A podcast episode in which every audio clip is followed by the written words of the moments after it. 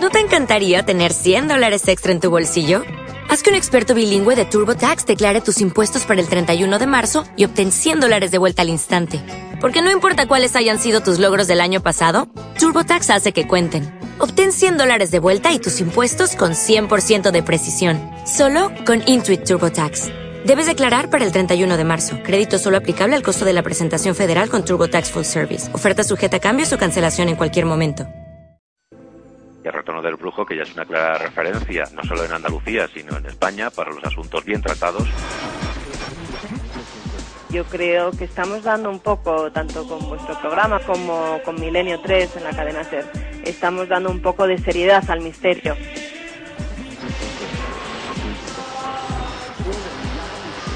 puede que a partir de escuchar este programa, o el mío cada semana, o lo que sea, eh, cambien sus vidas de alguna forma. Y esto está ocurriendo, amigo, día tras día. Enhorabuena por esa fantástica labor que estáis haciendo en la divulgación de estas temáticas. Eso que se llamó la tercera generación de, investigadores. Y ahora, bueno, pues ahí estáis con, vuestras cosas y gustando a otros tantos miles de, de oyentes, ¿no? Qué maravilla.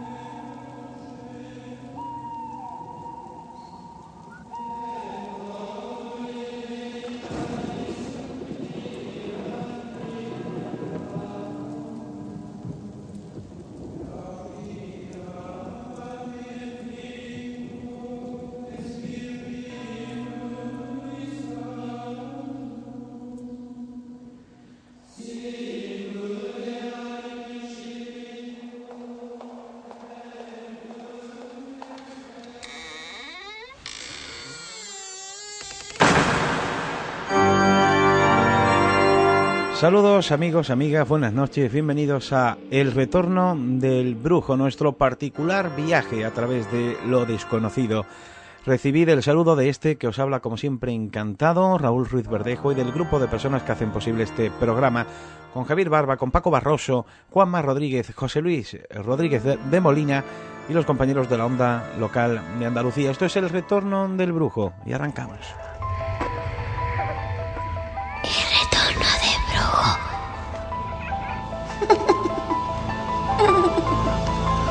Y comenzamos como siempre recordándoos esa dirección web eh, www.raulruizverdejo.es donde podéis buscar más información acerca de los temas que abordamos en este programa de radio. También disponéis de un Facebook, El Retorno del Brujo, donde podéis escribir vuestras críticas, consultas y sugerencias.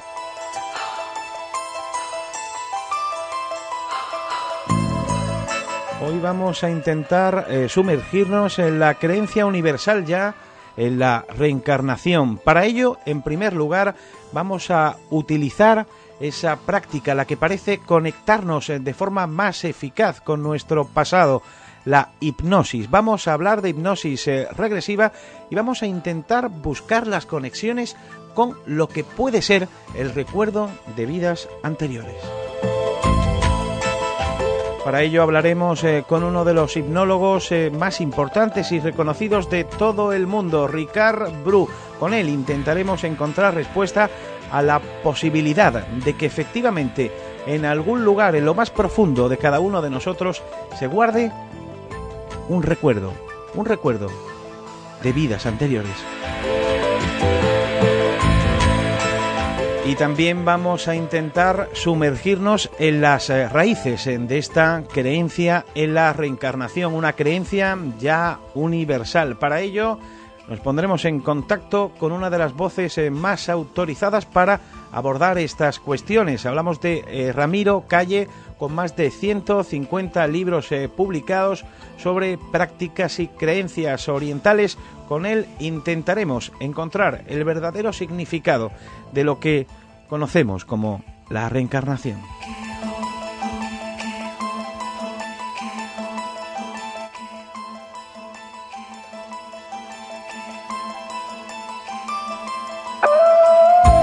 Ese va a ser hoy eh, nuestro plan de viaje, nuestro plan de ruta en este recorrido a través de un tema especialmente interesante, un tema maravilloso en el que cree gran parte de la población mundial.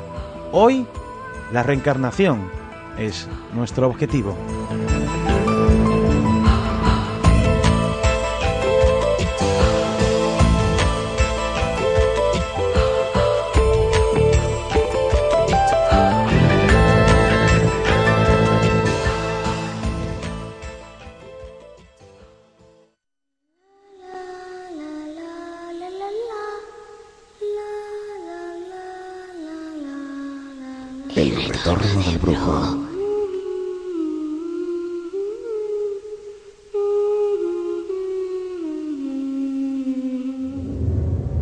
Raúl Ruiz Verdejo.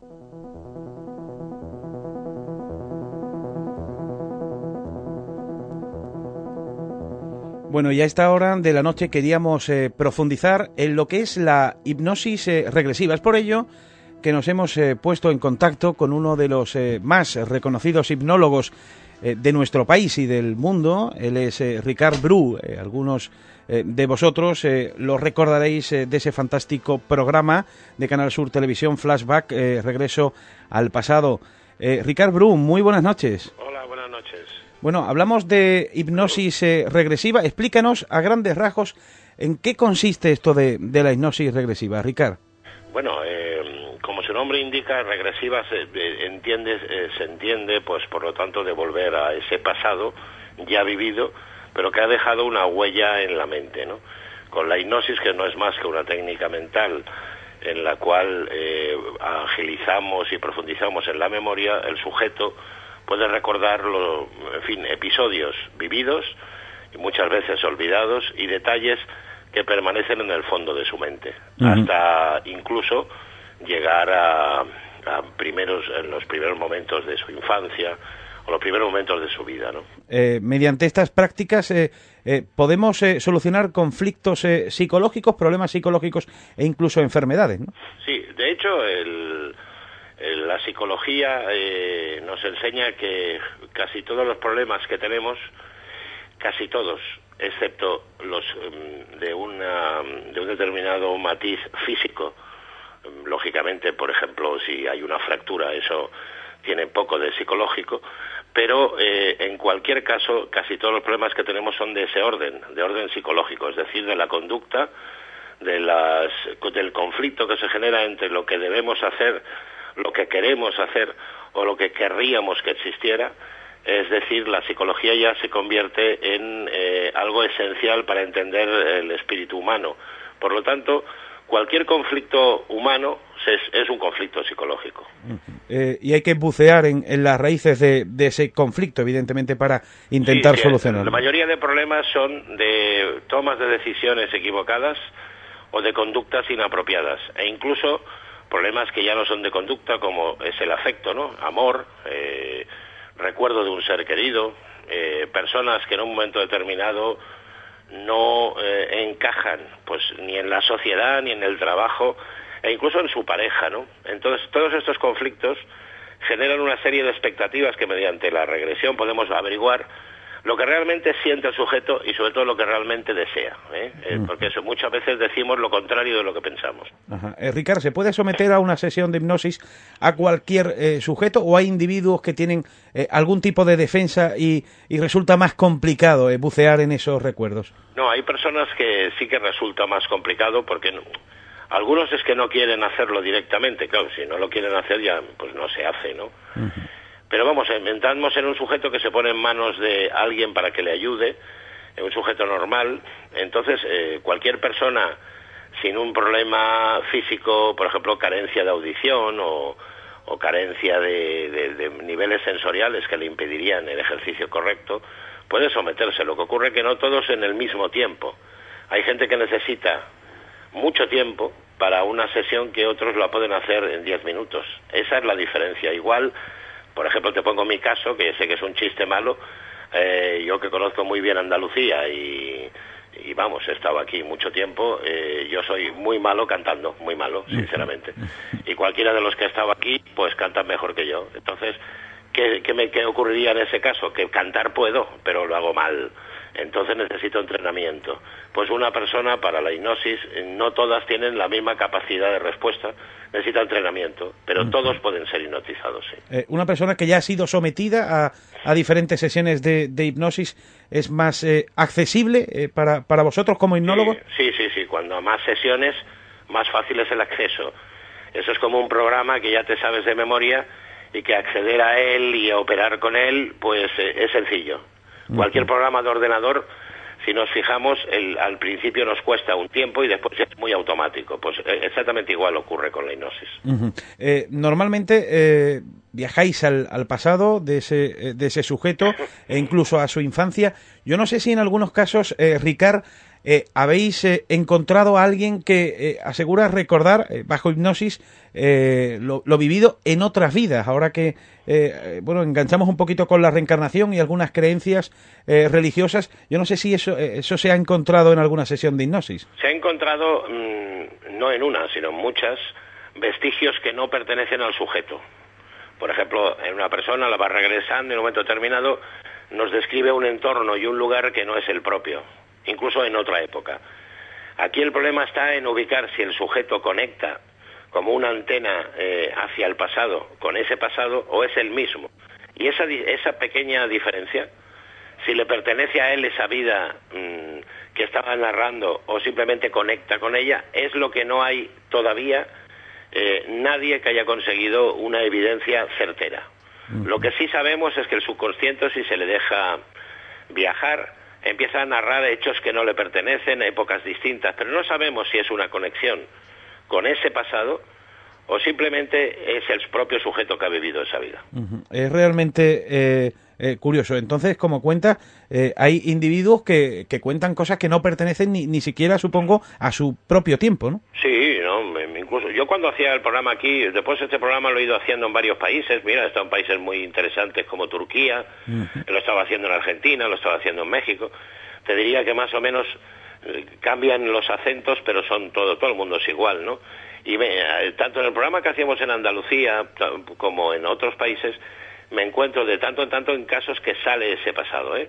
Entonces, simplemente, eh, nosotros lo que tenemos que hacer es analizarlo, ver qué relación tiene con su presente, pero sin obsesionarnos en si eh, es una vida ya vivida, porque claro, si se vive, los que creemos un poco en esto, sabemos que lo que perdura, lo que pervive más allá de la muerte, no es la conciencia racional, sino la espiritual, es decir, los afectos, el amor, los modos de enfoque, pero para nada número de teléfono, qué matrícula tenías del coche o cómo se llamaba tu primo. Uh -huh. Esas cosas son intrascendentes en, en procesos eh, de reencarnación. Uh -huh. eh, desde luego, como hipnólogo, eh, Ricard, y después de eh, muchos años de, de experiencia, uh -huh. incluso en los medios de comunicación, como tú bien, como tú bien sí. indicabas, eh, ¿tú crees que, es posible que eh, puedan existir esas eh, vidas previas y que esa espiritualidad pase de un individuo a otro a lo largo de los tiempos? Yo, personalmente, sin una prueba científica, porque no la hay, ni la tengo yo, ni la tiene nadie, pero yo personalmente, después de mi experiencia, ya son 25 años, creo firmemente que eh, existe la reencarnación.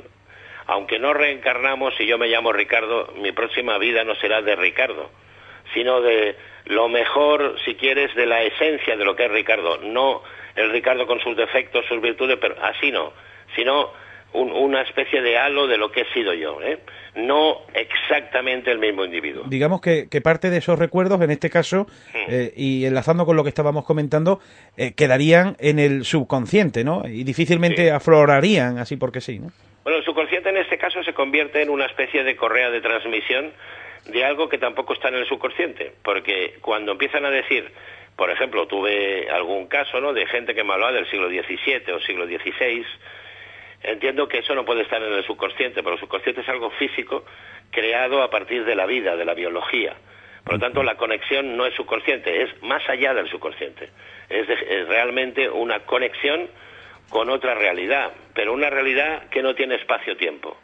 Entonces, ahí ya se complica el, el, tema y sabemos que no es subconsciente, pero el subconsciente podría imaginar, podría crear paraísos artificiales, pero no dar una serie de modos de enfoque. Por ejemplo, hay personas que sienten una determinada atracción en esta vida en la que estamos hablando tú y yo, por ejemplo, hacia un país y a lo mejor le haces una regresión y se ve en ese país, en otra vida y en otro plano de existencia. Claro, ¿por qué tiene la atracción a ese, a ese país y después por qué sale eso? Bueno, hay un, lo que se llama una, un continuo de afinidad y ahí hay que investigar. pero desengañémonos, ni Ricard Bru ni nadie ha conseguido la prueba definitiva. Son aproximaciones a una realidad del ser, pero desde el plano espiritual. Eh, desde luego, también ahí, en, en esos eh, recuerdos, eh, de donde quiera que, provengan, se pueden encontrar conflictos que después, bueno, pues afecten a, la persona en el presente. Sí, sí, sí, sí. Bueno, claro, yo no sé si tú veías el programa que yo hacía en Canal Sur alguna vez, pero pero vamos, habíamos tenido casos, no sé si tú recordarás, de gente que tenía dolor, por ejemplo, en una pierna, y haciéndole la regresión salía que en otro plano de existencia había tenido un accidente de caballo. Claro, me dices, ¿esto es real?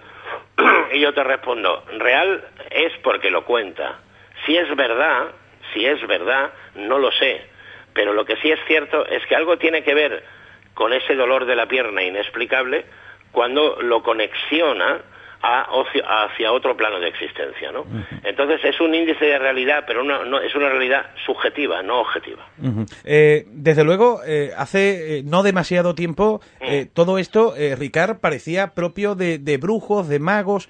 y tal. Parece que la ciencia en este sentido, afortunadamente, ha ido aceptando la hipnosis como una, como una realidad y además aplicándola convenientemente y de forma médica para solucionar problemas. Eh, no sabemos hasta dónde podemos llegar, porque presumiblemente vamos a seguir descubriendo cosas eh, mediante el estudio de, la mente y estas prácticas. Eh, sí, de todas maneras hay que recordar, hombre, yo ya que voy más de cara a los 60 que a otra cosa, yo recuerdo cuando yo tenía, pues nada, 21 o 22 años que estaba estudiando la carrera de psicología, estaba, acababa de morir Franco, la carrera de psicología no existía se estudiaba filosofía y letras y se hacía un año de psicología. Fíjate, solo en mi vida he visto de algo que apenas existía a que ya es una carrera totalmente estipulada, ¿no? Y ahora estamos en los inicios de la parapsicología y seguramente dentro de 20, 25 años será carrera, se estará mucho más ubicada en el entorno social y mucho más reconocida y respetada, sí. Eh, ¿Cuál crees que va a ser el próximo eh, avance en este sentido, en esta apertura, quizás el reconocimiento de, eh, los viajes astrales como, como una realidad científica? Yo creo que mm, más que un tema concreto, lo que se va a, vamos a admitir eh, como realidad es todo el campo, vamos a decir, lo paranormal dejará de la partícula para para llamarse fenómenos anómalos estados de conciencia o estados alterados de la misma, ¿no? Yo creo que por ahí es lo primero que va a salir, ¿eh? eh de la misma manera que la hipnosis desde un punto de vista mm, eh, más eh, aplicado ¿no? a la terapia, ya mm, Caicedo, el doctor Caicedo, ya hace bastantes, muchos años, aplicó un método similar, no idéntico, pero muy parecido, que le llamó sofrología, y en muchas universidades americanas ya la carrera de sefrología es carrera propiamente dicha. Eh, desde luego, eh, todos eh, aquellos que creen en, en el alma y, algunos que lo hacen en la reencarnación o en el renacimiento, que es aquello en lo que creen los, los budistas, Ricard, tienen a la hipnosis como su gran esperanza de encontrar algún día la manera de demostrar que eso efectivamente existe y es real, ¿no? Sí, hombre, yo que me he acercado bastante al budismo, eh, ellos, eh, hablo de los budistas y sobre todo los estudiosos, eh, sí que ya tienen metodología práctica para encontrar la reencarnación. Lo que pasa es que para el mundo científico sus pruebas no son suficientes, pero sin embargo lo son para ellos. Porque como te decía, para ellos la reencarnación no es que el Señor reencarnado se acuerde de, de todo lo que hizo al mismo segundo antes de morir, sino que traiga la esencia de lo que fue su vida anterior, ¿no? Entonces, claro, ahí lo primero que habrá que cambiar es el lenguaje y definir qué es el ser humano eh, y darnos cuenta de que vamos como un traje cuando nacemos, que tiene mucho que ver, por ejemplo, tú estás en Jerez, pues eh, bueno, yo que conozco Jerez, que es una ciudad que me encanta, eh, y tengo buenos amigos ahí, pues ahí hay un entorno, una forma de ser. Claro, si de Jerez te vas, por ejemplo, a Estambul, que no tiene nada que ver, ese traje que tú traes de Jerez, eh, tendrás que ubicarlo en el nuevo lugar, ¿no? Y, claro, la ciencia lo que busca es copias, y en estos temas no hay copias, sino un, estado más sutil, menos objetivo. Pues eh, Ricardo Bru, ha sido como siempre un auténtico eh, placer. Yo estoy convencido de que muchos de nuestros oyentes en esta Andalucía eh, habrán sentido una especial alegría al oírte eh, de nuevo después de algunos años, porque bueno, nos hiciste disfrutar mucho con ese eh, programa de televisión fantástico, Flashback.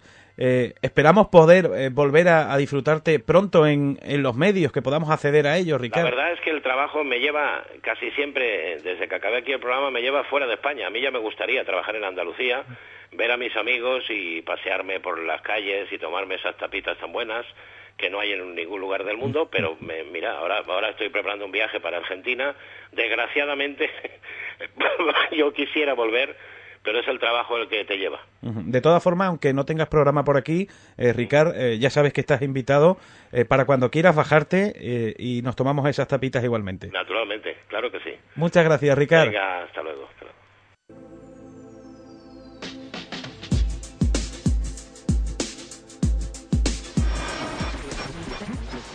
Yo creo que estamos dando un poco, tanto con vuestro programa como con Milenio 3 en la cadena SER, estamos dando un poco de seriedad al misterio.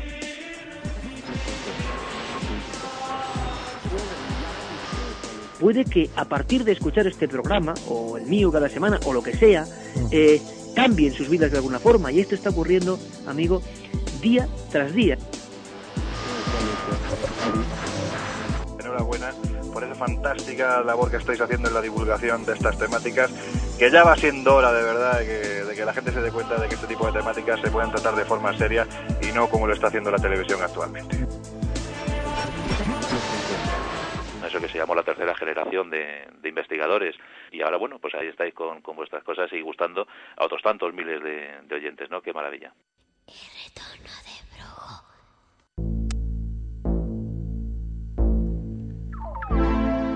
Bueno, queríamos eh, tratar en el programa de hoy el tema de, la reencarnación, la creencia extendida en la reencarnación. Y para ello nos hemos puesto en contacto con una de las primeras personas que empezó a hablar de estas eh, cuestiones eh, de orientalismo en, en, España. Creo que son ya más de 150 libros publicados. Ramiro Calle, muy buenas noches. Hola, buenas noches, queridos amigos. Bueno, es un tema muy profundo este de, de la reencarnación.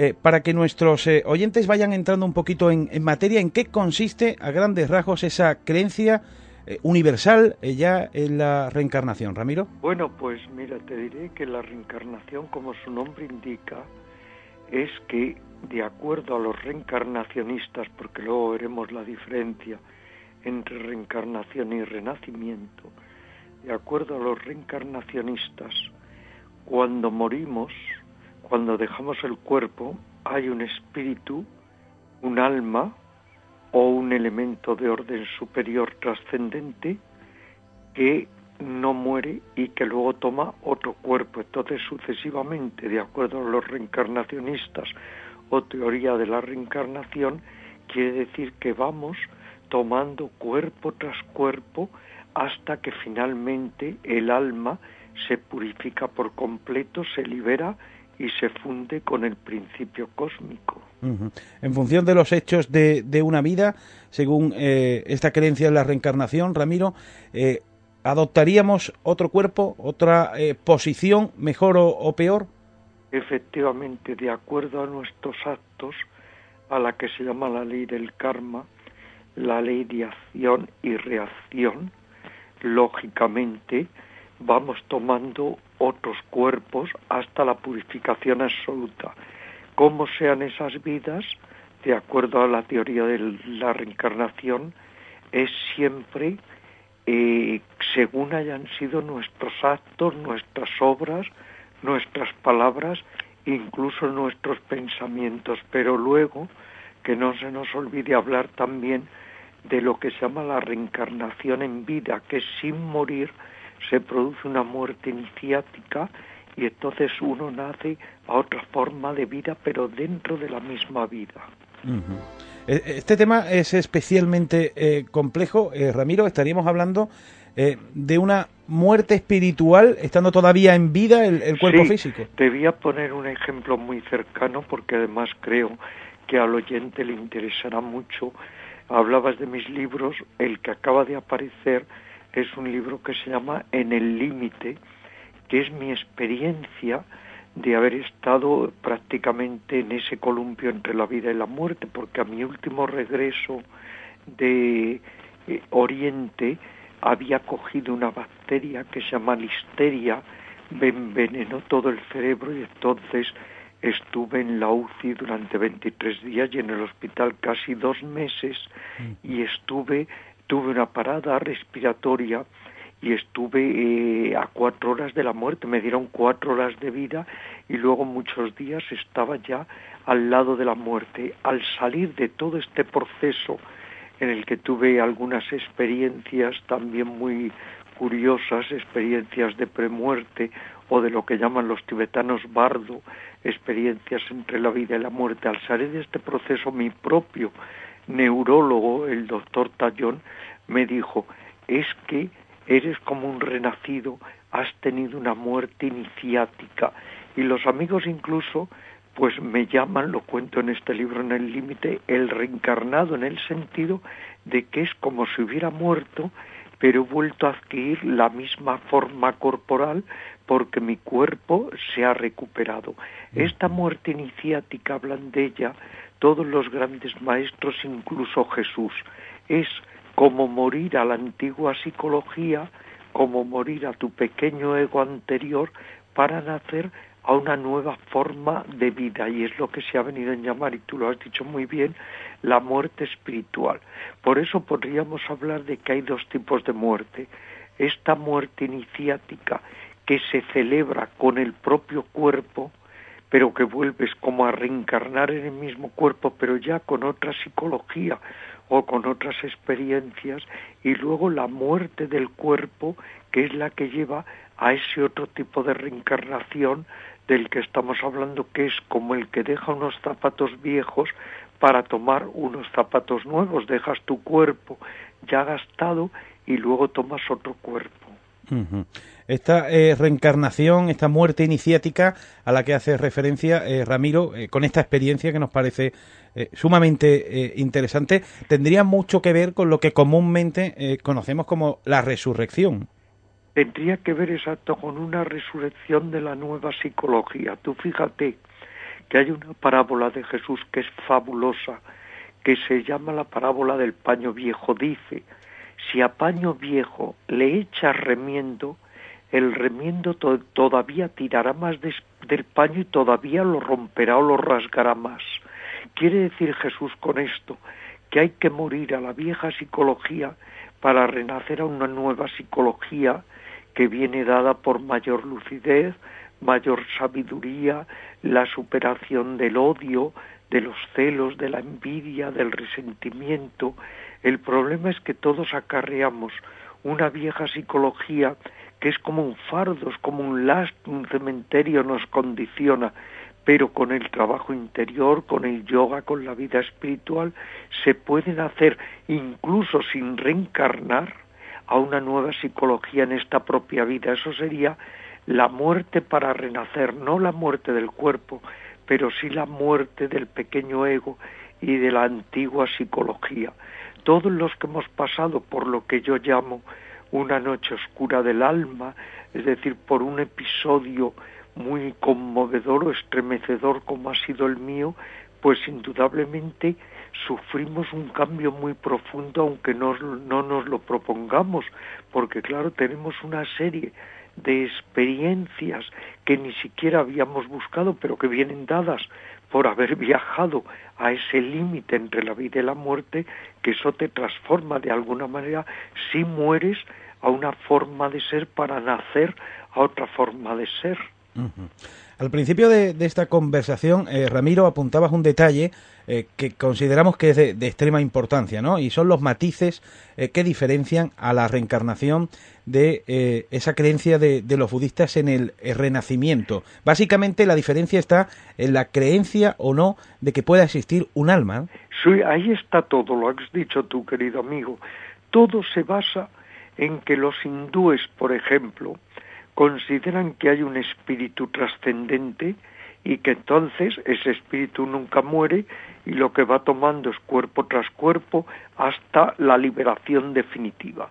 En cambio los budistas no creen en ningún principio permanente, no creen ni en un alma, ni en un Dios, ni en nada que trascienda que no sean los propios impulsos mentales o del inconsciente. Por ello, ellos no hablan nunca de reencarnación, hablan de renacimiento, que quiere decir que hay unos impulsos de vida, unos deseos, unos anhelos, que cuando uno muere, ellos siguen con esa fuerza y toman otro cuerpo, luego el que luego nace ni es diferente ni es totalmente eh, el mismo, es como una sucesión de uno a otro pero no de ningún alma, puesto que no creen en un alma permanente. Para el budismo, la ley más contundente es la que se llama la ley de la impermanencia.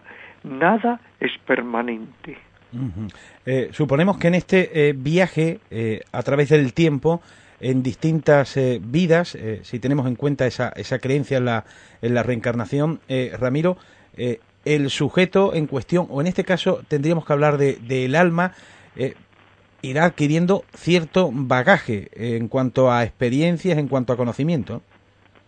Sí, va eh, adquiriendo lo que ellos llaman una palabra que es sankara. Sankara quiere decir impresiones, latencias, subliminales, todos esos condicionamientos que quedan efectivamente depositados en la mente inconsciente y que luego, por un lado, si son impulsos de autodesarrollo y autorrealización nos ayudan, pero por otro lado, si son eh, apegos, si son odios, nos desayudan y hay que ir poco a poco, vamos a decirlo así, solventando en las próximas existencias. Es como si todos arrastráramos una serie de códigos humanos, prehumanos, que son ataduras que hay que ir luego liberando poco a poco para lograr lo que llamamos la autorrealización o liberación definitiva de la mente, que es lo que hace que uno ya no vuelva a reencarnar y se quede en el plano de la conciencia suprema.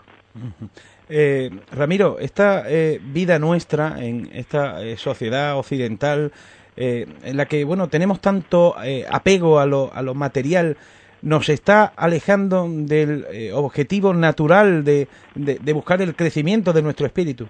Sí, eso por supuesto, eso está más que evidenciado, que estamos tan materializados, tan externalizados, vivimos tan seducidos o absortos por solamente lo placentero y lo que es tan efímero, buscamos tanto la dicha en el exterior y no en el interior, que efectivamente eso nos aleja mucho de la senda de la autorrealización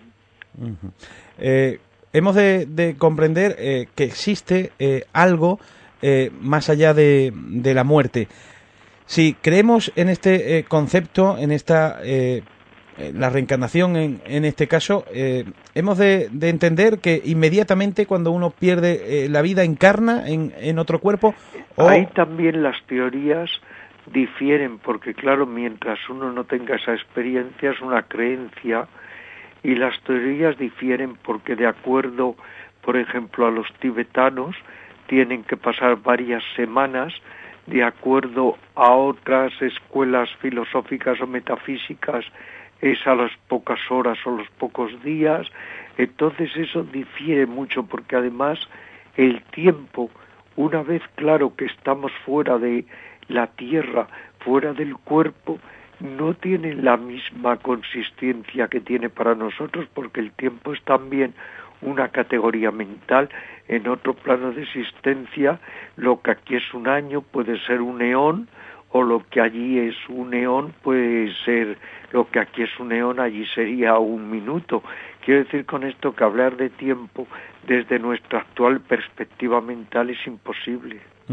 Hablábamos eh, hace tan solo unos minutos, Ramiro, eh, con el conocido eh, hipnólogo Ricard Brua. Hablábamos de, hipnosis regresiva y él nos aseguraba que en algunas sesiones de, hipnosis encontraba relatos de personas que hablaban de, otro tiempo.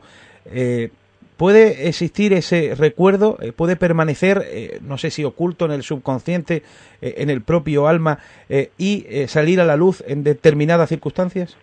Podría existir, pero eso no nos garantiza que todo eso que existe viene de otros que hemos sido nosotros puesto que según los budistas, por ejemplo, eso serían simplemente latencias del inconsciente, códigos de experiencias pasadas, pero de otros seres humanos o otros animales que no éramos nosotros, puesto que ellos, al no creer en un alma, el alma no acarrea absolutamente nada, puesto que no existe. También hay otra teoría o otra investigación que se ha llevado a cabo, y es que todo eso también puede pertenecer a lo que se llama el inconsciente colectivo, que diría Jung, el gran psiquiatra, que son una serie de símbolos, de vivencias, de experiencias que están en el colectivo de la humanidad, que nosotros en ese momento, en ese estado de hipnosis, pues captaríamos esos arquetipos, esas vivencias. Y todavía hay una teoría muy generalizada de investigadores, que es que en nuestra más remota infancia nosotros podemos haber vivido cosas, experiencias y personas que quedan sumergidas en el almacén del inconsciente, que luego en un estado hipnoideal o de hipnosis aparecen y nos pueden hacer creer que son de otras vidas, pero son de esta simple vida. Ha sido muy notable el caso, por el ejemplo, de niños que en hipnosis empiezan a hablar en otros idiomas. Entonces se ha pensado que era porque eso venía de otras vidas, pero cuando se ha investigado se ha dado uno cuenta de que es que tuvieron niñeras extranjeras que les hablaban en otros idiomas y eso quedó en su inconsciente. Eh, podríamos hablar también incluso y considerarlo eh, algunos de estos eh, hechos, incluso como parte de, un registro acásico, ¿no? sí, eso es el inconsciente colectivo para Jung y que para los hindúes, como tú dices, es el registro acásico, que es que es como si todo permaneciera, nada se perdiera, las palabras, los actos, los pensamientos, fuera un registro cósmico y luego a lo mejor en determinados estados de conciencia digamos mucho más elevados, claro, que la hipnosis, estados de samadhi, estados de éxtasis, estados de satori, pues habría un vislumbre, una percepción, un destello de material de esos registros acásicos. Acasa quiere decir éter, luego son registros que van quedando en una materia muy sutil que es el éter. Eh, encontramos eh, casos eh, ciertamente curiosos repartidos por, por todo el mundo de, de, personas que llegan a recordar hasta mínimos detalles de lo que aseguran fue su anterior vida. Evidentemente. Pero eso hay que someterlo siempre a una evaluación correcta. Por ejemplo, hubo, hubo un autor, Francis Story, que yo traje su obra España y se ha publicado, ¿no? Volver a nacer donde él de una forma muy seria, como un avezado detective, sí iba buscando esos casos, pero lo demostraba. Es decir, si un niño, por ejemplo, decía, yo es que tengo la experiencia de que fui pues un frutero en Tailandia, este se iba a Tailandia y demostraba que había habido esa frutería y que correspondía todo con la descripción de el renacido pero gratuitamente decir, como mucha gente dice, yo es que fui un rajá en la India en siglos pasados, yo es que viví en Benares, todo eso son elucubraciones a veces incluso enfermizas o exóticas. Las cosas, como siempre, hay que tener un sentido crítico de mostrarlas y cuando se hace una investigación de este tipo es una investigación muy laboriosa, porque si una persona ahora tiene la vivencia de que efectivamente hace dos siglos pues vivió en un monasterio del Cáucaso, hay que irse al Cáucaso y hay que investigar si tal persona con tales características vivió hace dos siglos en ese monasterio. Claro, hay que buscar hechos que sean eh, demostrables o comprobables en este caso. Sí, hay que comprobarlo siempre.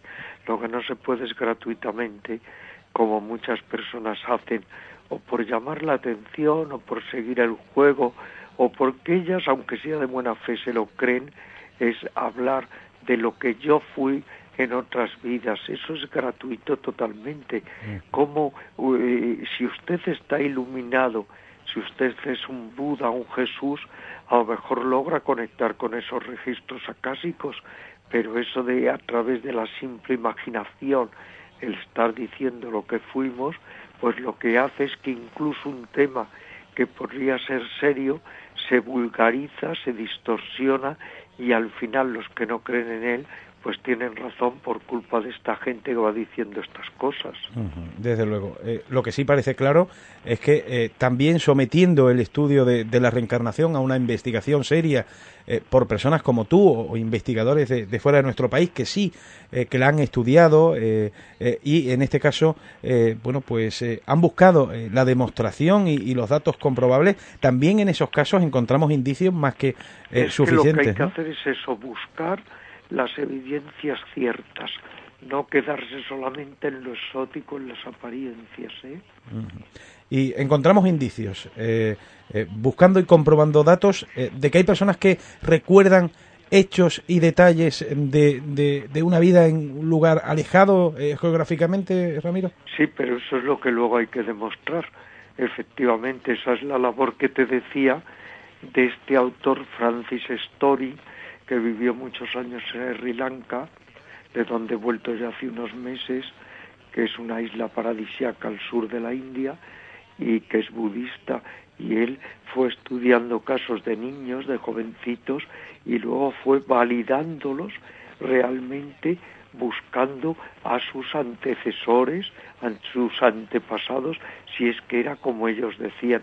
Esto sí es un estudio muy laborioso. Eh, a mí me gustaría preguntarte eh, también, Ramiro, eh, aunque es un tema que, que difiere de este que estamos abordando en profundidad, como es la, reencarnación, me gustaría preguntarte, porque entiendo que eres una de las voces más autorizadas porque has investigado, has estudiado y, has publicado muchos estudios sobre este tipo de, de creencias, por los viajes astrales. ¿Qué opinión te merecen y si crees que eh, bueno, pues eh, pronto o en un, en un plazo de tiempo medianamente razonable podemos encontrar evidencias incluso científicas de que se pueden eh, llevar a cabo. No, no las vamos a encontrar en un espacio corto de tiempo y te voy a decir por lo mismo, porque como este mundo de lo fenoménico, oculto, de lo esotérico, da cabida a tantas personas, unas desaprensivas, otras que se lucran de los demás ofreciéndoles cosas que luego no van a conseguir, etcétera. Por ejemplo, hay un vendedor muy famoso que vamos a evitar nombres de viajes astrales, lleva 30 años vendiendo cursos de viajes astrales y yo he conocido cientos de personas que han hecho estos cursos y nadie ha logrado absolutamente nada. Por eso invito a la gente a que utilice el discernimiento y no se gaste dinero para cosas que luego no va a conseguir porque los que lo enseñan no están a la altura. Si tú me dices que un San Juan de la Cruz o que una Teresa de Jesús o que místicos de la talla de un Rumí o de un Kabir han tenido estas experiencias, lo puedo aceptar, pero que así de una forma gratuita, como el que viaja en el AVE, la gente quiere hacer viajes astrales, esto es un auténtico sinsentido y esto hay que avisar a la gente para que no esté tirando su dinero y sus ilusiones.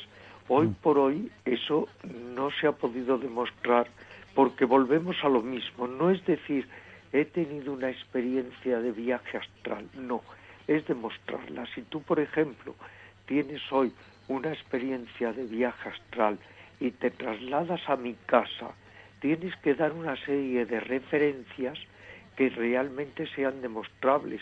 Pues tendrás que decir, Ramiro, tienes un gato blanco y tienes un tanka o un mandala tibetano encima de la chimenea.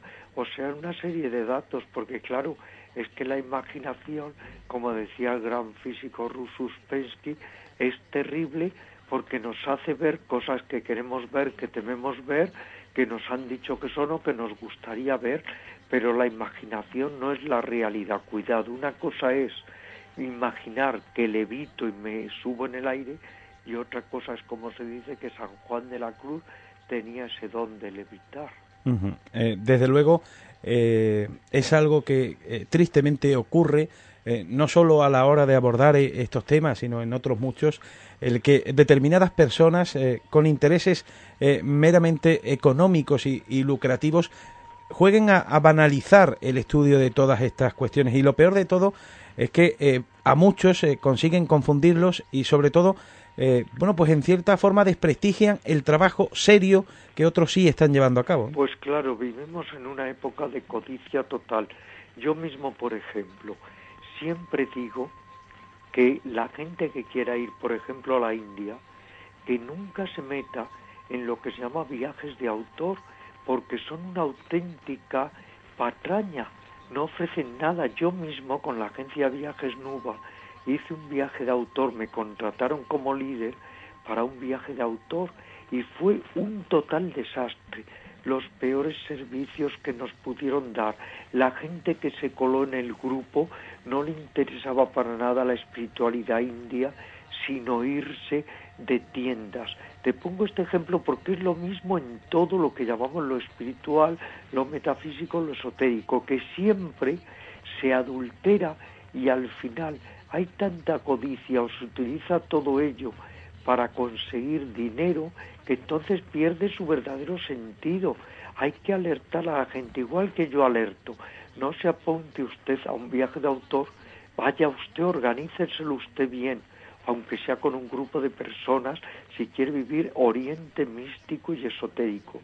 Pues lo mismo hay que decir, cuidado, no vaya a un falso instructor de yoga, no vaya a alguien que le vende como si fuera caramelos, pero a precios elevadísimos, viajes astrales, no vaya a gente que le dice que en 24 horas le abre los chakras, pero es que hay que tener un poco de discernimiento porque si no la gente va cayendo de impostor en impostor y al final esto es terrible. Eh, antes de, terminar, Ramiro, eh, y volviendo al tema de, la reencarnación, un par de cuestiones que pueden estar preguntándose eh, los oyentes. Según la creencia en la reencarnación del alma o el, o el espíritu, ¿uno puede pasar a reencarnarse en un animal o estamos hablando solo de seres humanos? Mira, esta cuestión se la he preguntado yo a muchos yogis en la India y verás lo que me han dicho. Me han dicho que si uno efectivamente en la vida como humano comete crímenes, es una persona deleznable, es muy ruin, entonces sí, se puede dar un salto en la involución en ese caso y reencarnar como un animal. No es común, ¿eh? pero en personas que son muy malévolas, que han cometido grandes eh, fechorías, sí, pueden volver a reencarnar como animal y dan un salto de gigante hacia detrás. Y para terminar, eh, Ramiro, después de tantísimos años de estudio eh, serio, eh, a conciencia de estas creencias orientales y estas prácticas orientales, ¿a qué conclusión personal llega Ramiro Calle? Mira, he llegado a una conclusión muy importante y más después de mi experiencia ahora de premuerte. Tenemos sobre todo que valorar esta vida. Está bien que investiguemos, está bien que con seriedad y rigor tratemos de encontrar respuestas a los grandes interrogantes metafísicos, pero no miremos tan lejos que no veamos lo que tenemos cerca, que ese es el error. cada momento cuenta. Hay que llegar a vivir esta vida plenamente porque además todas las vidas están en estas, o como dijo Buda, si tú comprendes ahora lo que eres, comprendes el universo y comprendes el cosmos. Muchas personas se pierden en muchas ideas, en conceptos, y entonces también la vida se les va. La vida es una sucesión de existencias, pero aquí y ahora también. Todas las noches morimos para todas las mañanas reencarnar y vivir. Tenemos que valorar mucho esta vida, lo cual no quiere decir que uno no pueda investigar, como decía, en todos los aspectos más amplios, más concretos o menos de la metafísica. Pero es importante, ¿no? Desde luego, el eh, no preocuparse eh, tanto de lo que pueda venir después y con ello olvidarse de disfrutar eh, lo que tenemos ahora. Sí, vivir cada momento como si fuera el primero y el último. No estar mirando tan a la distancia, tan en otras vidas, que al final, curiosamente, se te pasa la que estás viviendo. Pues eh, Ramiro Calle, ha sido un auténtico placer para este programa el retorno del brujo, contar con, tus conocimientos y disfrutar eh, de esta charla. Son muchísimos los libros que, has publicado, eh, pero además cada, conversación contigo, lo hemos podido comprobar, es como disfrutar de, de un libro maravilloso. Muchas gracias. Muchas gracias a vosotros y que tengáis muy buena noche. Muchas gracias.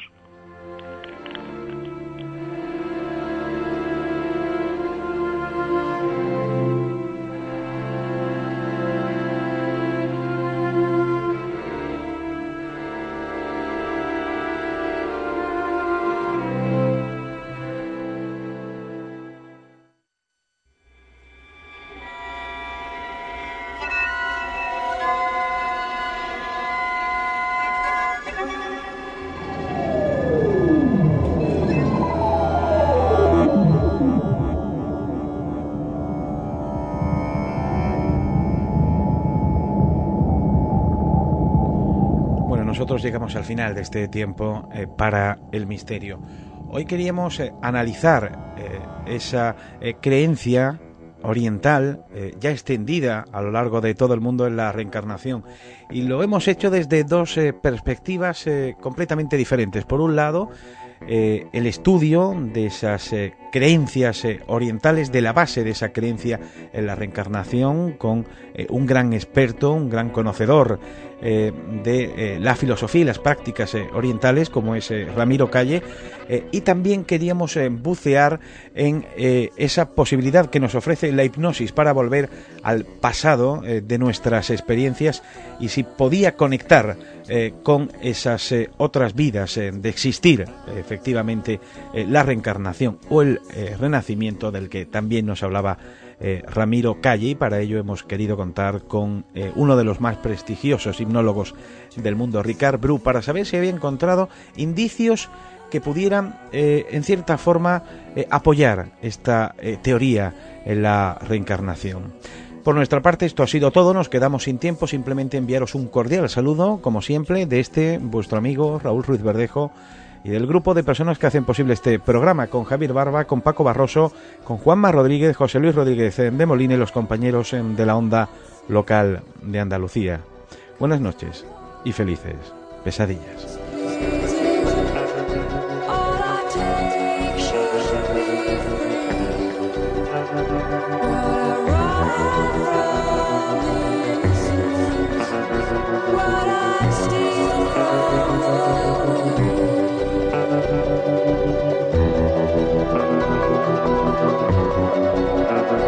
Música